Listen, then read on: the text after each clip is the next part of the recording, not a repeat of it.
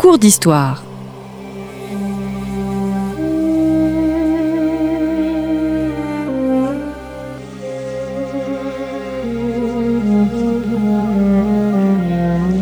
On retrouve Christophe Dickès. Chers auditeurs, bonjour, bonjour à toutes et à tous et bienvenue sur Storia Voce, le podcast du magazine Histoire et Civilisation. Nous nous retrouvons pour la suite de la série de notre cours d'histoire consacré au judaïsme à l'époque romaine. Un premier épisode était consacré la semaine dernière aux relations entre Rome et Jérusalem. Nous allons nous pencher cette semaine sur la figure de Flavius Joseph, absolument essentiel pour nous historiens. Et enfin, un dernier, volet, un dernier volet pardon, sera consacré à la chute de Jérusalem. Mireille Daslebel, bonjour. Bonjour. Merci d'être revenu à notre micro. Vous êtes historienne, euh, spécialiste euh, du monde à la fois grec et euh, judaïque, professeur émérite d'histoire des religions, l'université Paris-Sorbonne. Vous aviez publié il y a plusieurs années, même plusieurs décennies, une biographie de Flavius Joseph, le juif de Rome, paru chez Fayard, et vous venez d'éditer les œuvres complètes de Flavius Joseph, euh, donc dans la collection euh, bouquins. Alors Flavius Joseph, c'est d'abord une œuvre immense, hein, comme le montrent euh, ses, œuvres complètes, la guerre de Judée, les antiquités judaïques, Contrapion et une autobiographie. Sans lui, l'historien de l'Antiquité serait démuni? Oui, 1500 pages, vous voyez, dans la collection bouquins. Effectivement. Sans lui, l'historien euh, vous auriez des histoires de Rome, des histoires de la Grèce, des, histoires même de, l'Égypte. Mais il y a euh, quelque chose qui me paraît fondamental. lorsque euh, vous étudiez l'histoire romaine, vous apprenez la, chute de Carthage, par exemple. Bon, vous y passez beaucoup de temps, vous lisez Tite-Livre, tous les historiens romains. Mais est-ce que ça a changé la face du monde? Or, Joseph nous parle d'un événement qui vraiment a changé la face du monde, mais qui est passé presque inaperçu des Romains qui ont très peu couvert cet épisode, à savoir la chute de Jérusalem. Hmm. Et euh, Joseph est un témoin extraordinaire de cette période. Il n'y a pas une histoire euh, du peuple juif à l'époque de Jésus qui n'utilise Flavius Joseph. En fait, ce sont des paraphrases de Flavius Joseph, car c'est lui qui nous donne tous les éléments pour comprendre l'enchaînement des événements et ce qu'était la euh, civilisation de l'époque. Hmm. Pourquoi ce double nom de Flavius ah Joseph? ben, euh, Vous avez, j'ai intitulé mon livre Le Juif de Rome. Vous avez Rome dans Flavius et Joseph euh, dans Le Juif, eh euh, c'est l'histoire de toute sa destinée. Il est né Joseph ben Matityahu, fils d'un prêtre, d'un Cohen, c'est une caste. Hein, Cohen, c'est le prêtre. Cohen, c'est le prêtre, et, c'est, je vous le disais, c'est une caste, c'est pas une fonction comme euh, de nos jours. Donc, il est, euh, il est né à Jérusalem et il était destiné à être prêtre, ne serait-ce que par hérédité, puisque c'est comme ça que ça se passait. Euh, il était euh, destiné à, enseigner. il était lui-même un enfant prodige, très versé dans les Écritures. Et puis voilà qu'il finit sa vie à Rome, écrivant en grec dans le palais de Vespasien. Hmm.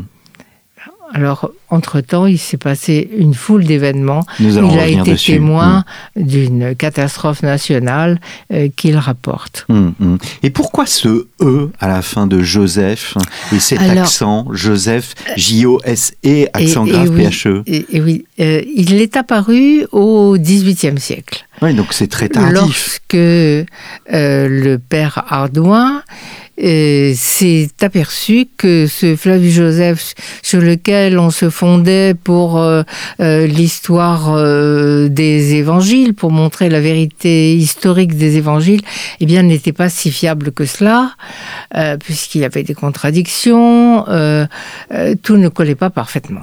Bien. Donc, pour se venger et pour ne pas le mettre au même rang respectable que le, Joseph euh, de, de, la Bible, l'une des, des tribus, et le Joseph, le père de Jésus. Le père de Jésus. Donc, eh bien, il a décidé de lui mettre un accent grave E. Mmh, voilà. Mmh. Et, et, ça nous sert parce que je peux dire Joseph avec un accent grave lorsque j'écris, euh, sans être obligé d'ajouter Flavius ou l'historien Flavius. Voilà, on comprend de qui il s'agit. Hmm. Alors le XXe siècle, c'est ce que vous dites dans euh, votre biographie, a oublié Flavius Joseph. Il fut un temps, je vous cite, où en France, en Hollande, en Angleterre, chaque famille chrétienne avait son Flavius Joseph au même titre que chaque famille chrétienne avait une Bible Oui, moi je collectionne, j'aime beaucoup les livres anciens, j'ai quelques Joseph chez moi et j'en ai trouvé avec euh, la liste des noms euh, des enfants qui naissaient. Vous voyez, c'est un, c'est un livre qu'on gardait précieusement dans les familles. Euh, c'était le livre qui a été le plus édité au XVIe siècle. Au XVIIe siècle, vous avez la, la traduction par Arnaud Dandy. Euh, vous avez Madame de Sévigné fait un éloge extraordinaire. Au XVIIIe siècle, euh, bien, euh, vous avez bien Voltaire trouve que c'est un exagérateur et n'en pense pas beaucoup de bien, mais mais il continue d'être édité, réédité. Au XIXe siècle, il y a une nouvelle traduction. fin fin XIXe, début 20e, vous avez encore une traduction française. Je parle de traduction française, mais il y a des traductions dans toutes les langues. Hmm. et c'est un des premiers livres qui a été mis dans la bibliothèque de Harvard, par exemple, avec l'arrivée des, des, pèlerins. Donc, c'est un auteur majeur qui était en passe d'être oublié au XXe siècle. Hmm parce que je pense que euh, la déchristianisation euh, a eu son effet aussi euh, sur lui. Hmm.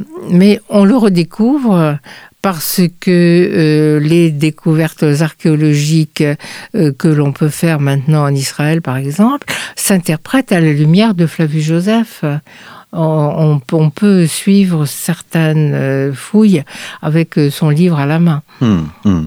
Alors, je voudrais qu'on en vienne au personnage en lui-même. C'est un homme qui est assez conscient de sa valeur. On sent dans son autobiographie une une forme d'orgueil. C'est un orgueil de caste. Et vous le disiez tout à l'heure, c'est un enfant prodige. C'est un enfant prodige. Bon, on peut le trouver même vaniteux, pas seulement orgueilleux. Hein. Euh, donc, et il, il, ne tarde pas à être sûr qu'il a un destin exceptionnel, puisque très jeune, euh, après avoir passé par euh, différentes écoles parce que on a l'impression qu'il était, qu'il avait un libre choix de euh, son courant religieux idéologique. Parce qu'on se rend pas compte que le judaïsme de cette époque était divisé entre plusieurs courants. Il n'était pas du tout unifié. Et euh, le grand prêtre n'était pas aussi respecté qu'on l'imagine. Le grand prêtre n'est pas le pape des Juifs. Hum, hum. C'est quelqu'un qui fait des sacrifices dans le temple, voilà, qui, qui, a un très beau costume, qui est, qui est vénéré, enfin plus par la diaspora que par les gens sur place qui connaissent ses lacunes. Et euh, en fait, euh, les gens les plus respectés sont les exégètes de la Torah, qui sont des pharisiens. Hmm. Je sais que le mot n'a pas euh, très bonne presse, mais en fait, chez Joseph, ça a un tout autre sens que le sens courant de nos jours. Ils étaient très respectés. Ils étaient très respectés pour leur science sacrée. Et Joseph, après être passé par euh, les, Sadducéens qui étaient liés au temple, euh, les Esséniens, euh, qui, dont il donne une très belle description, mais qui a mené une vie monastique et qui nécessite, qui demandait une initiation trop difficile pour lui, s'est rangé dans le courant pharisien. Euh, donc il est, il sait qu'il excelle et il se présente lui-même euh, comme euh, d'ailleurs Luc présente Jésus dans le temple, parlant avec les docteurs et étant écouté avec respect. Et puis voilà que l'on lui donne une mission. Il a à peine 26 ans, celle d'aller faire libérer des prêtres qui ont été pris en otage à Rome. Il réussit parfait, il, se rend donc à Rome, il échappe à un naufrage. Alors, mais quand on est on échappe à un naufrage, euh, on, se dit qu'on a été réservé par Dieu hmm. euh, pour une grande tâche hmm. en ce monde. Il a une grande foi, vous le montrez. Il, a, il a, une grande foi, il, oui, oui, oui. Il, il reste hein, plusieurs années dans le désert, hein, il est ermite. Oui, avant ça, euh, oui, c'est vrai que j'ai sauté, un épisode de, de, de sa formation, puisqu'il dit qu'il a été trois ans dans le désert entre 16 et 19 ans, euh, accompagnant quelqu'un qui ressemble beaucoup à Jean-Baptiste, euh, qui, se nourrit... Dans les euh, évangiles. voilà, hmm. qui se nourrit d'herbes, de, miel. Et, donc, voilà ce garçon intelligent, très certainement très bien de sa personne, comme on dit, qui, est capable de nager toute une nuit euh, euh, lorsque son bateau fait naufrage. Donc un bon sportif euh, qui en plus a l'art de la parole parce qu'il séduit par la parole. Pompée, femme de Néron, qui intercède pour lui et qui fait libérer les otages. En 64. en 64. Et il rentre tout fier dans sa patrie. Et voilà que personne ne s'intéresse plus à ce problème. Hmm. Le temps a passé, évidemment il y a la longueur des voyages, mais surtout la révolte gronde. Hmm. La révolte gronde parce que on ne supporte plus euh, l'ère des, procurateurs. Hmm, Et là, il, Comment considère-t-il, lui, précisément, la domination romaine sur la Palestine? Est-ce qu'il est résigné de voir la terre d'Israël, la terre sacrée d'Israël, occupée par Rome? Eh bien, il est né euh, sous le règne de la première année du règne de Caligula. Il nous le dit lui-même. Il n'a connu que la domination romaine, sans se rendre compte du projet fou de Caligula, puisqu'il venait de naître. Euh, donc, de son temps, Rome est là. Euh, c'est une puissance qui domine le pays. Il se rend à Rome comme euh, un peu comme un vassal. Et en Rome, il découvre surtout que Rome est encore plus puissante que tout ce qu'il pouvait imaginer. Hmm. Que Rome est la plus belle ville du monde. Que Rome a une armée extraordinaire. Que Rome a une organisation magnifique. Euh, qu'il est passé par euh, toute la campagne, il a vu le luxe de ces villas là. Donc il rentre euh, plein d'une d'admiration pour euh, ce pays, mais en même temps, il se sent lié à sa patrie. Et lorsque euh, on lui propose un commandement de la Galilée au moment où la, la révolte est prête d'éclater, il ne sait pas résister à l'attrait du pouvoir. Alors il accepte le pouvoir, il accepte un commandement très important, puisqu'il est évident que les Romains vont déboucher par le nord, euh, venant vraisemblablement d'Antioche, euh, capitale de la province de Syrie. Et lui euh, temporise, il essaie de reculer le plus possible euh, il y a des villes en Galilée qui ne sont pas acquises à la révolte.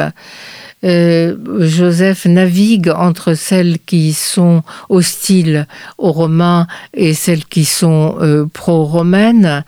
il est, mais il a un comportement tellement hésitant, tellement bizarre aux yeux des populations que ceux qui l'ont nommé gouverneurs commencent à se méfier de lui, ils reçoivent des plaintes et ils envoient même une commission d'enquête. Hmm. C'est la première fois que j'entends parler d'une commission d'enquête dans l'Antiquité, comme ça. Et, les, Joseph arrive à retourner la situation à chaque fois.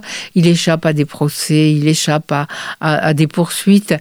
Et finalement, il est acculé à résister aux Romains lorsqu'il s'enferme dans une euh, forteresse qui s'appelle Jotapata. En 67. En 67, qui vient euh, d'être euh, d'être fouillé maintenant. On peut aller sur hmm. le site. Euh, et il, s'organise, il organise la résistance, il n'a plus le choix. Euh, il, euh, et voici que les Romains arrivent hmm. avec à leur tête Vespasien. Alors il est à deux doigts de perdre la vie et après la défaite, il fait, parce qu'il défaite il y a, il fait la connaissance de Titus, le fils de Vespasien, et c'est un moment charnière de son existence. Oui, mais il faut voir comment il a échappé aussi. Euh, il a échappé au pire parce que la, ville a été prise, euh, le siège a été long, terrible, euh, la population a été entièrement massacrée, sauf 40 personnes réfugiées dans une grotte et que Joseph rejoint. Et ces 40 hommes sont prêts à se suicider plutôt euh, que de se rendre. Et euh, Joseph leur fait un beau discours pour leur dire de ne pas le faire, euh, car c'est interdit par la loi. C'est interdit par la loi, bien sûr. Et donc Joseph leur donne l'idée d'un tirage au sort par lequel chacun tuera l'autre suivant un ordre donc établi. Et lui-même s'arrange comment pour être le dernier mais il dit bien sûr que la Providence a veillé sur lui. Donc cette Providence dont il se réclame, eh bien, euh, va le conduire euh, seul, survivant, vers Vespasien et son fils Titus qui est auprès de lui. Il leur prédit l'Empire, alors que Vespasien est un simple général de Néron à cette époque. Et lorsque euh, un peu plus tard, Vespasien sera effectivement élu à l'Empire par ses troupes, eh bien, Flavius Joseph, qui était prisonnier de guerre, gardé euh, quand même précieusement par Vespasien parce que c'était un oracle vivant et que, au fond, ça répondait bien à ses ambitions, eh bien, il il va être euh, libéré de ses chaînes. Vespasien lui donne une épouse et euh, Joseph accompagne euh, le nouvel empereur jusqu'à Alexandrie, d'où il doit s'embarquer pour Rome. Hmm. Quels sont ses sentiments quand il assiste à la chute de Jérusalem? Est-ce qu'il sera présent d'ailleurs à la chute de Jérusalem? Bien sûr. Il sera présent, il jouera même un rôle, euh, puisque lorsque Vespasien s'embarque, il le laisse avec euh, Titus, son fils, qui est chargé de terminer la conquête. Car la conquête avait été euh, très très systématique, très bien menée par Vespasien, qui avait commencé par encercler à distance la ville de Jérusalem, qui était très fortifiée. Il l'avait encerclée par, le, par le nord, par le sud-est, mais euh, il, n'avait encore pas pris la ville. Hmm. La Galilée était tombée, le Golan était tombé, euh, il avait euh, avancé du côté de Jéricho. Et lorsque Joseph repart avec Titus, il a maintenant une mission nouvelle, celle d'interprète et celle d'appeler à la reddition les assiégés dans Jérusalem. Hum, hum. Et alors, quels sont ses sentiments face à la chute de Jérusalem? Il bah, pleure ou? euh, Il pleure, euh, enfin, euh, à la chute de Jérusalem, bien entendu, il pleure. Et dans son, dans l'introduction à son récit de la guerre, dont nous allons certainement parler, eh bien, il nous dit qu'il qu'il ne peut pas s'empêcher de verser des larmes. Hum en y pensant. Hmm. Oui, il a vu sa patrie disparaître. Il y avait ses parents qui hmm. étaient à l'intérieur de la ville. Hmm. Il y avait ses amis, il y avait tout ce qu'il connaissait. Et puis en outre, on le traite, on l'avait accusé de trahison. car pendant longtemps, 30 jours au moins, on l'avait cru euh, euh, mort quand on avait fait le récit de la prise de Jotapata, et puis on découvrait qu'il était dans le camp romain, soigné par Vespasien, et après on l'a vu revenir sous les murs de la ville et appelé à la reddition, c'en était trop pour euh, ceux qui défendaient la ville. Hum, alors nous arrivons au terme de cette émission. Peut-être une dernière question. Euh, il part euh, à Rome. Il n'est plus un acteur, dites-vous, mais, un témoin. Quel historien est-il au, fond? Est-ce que son autobiographie est une œuvre d'exception? Son autobiographie, c'est son plus mauvais livre, je dirais.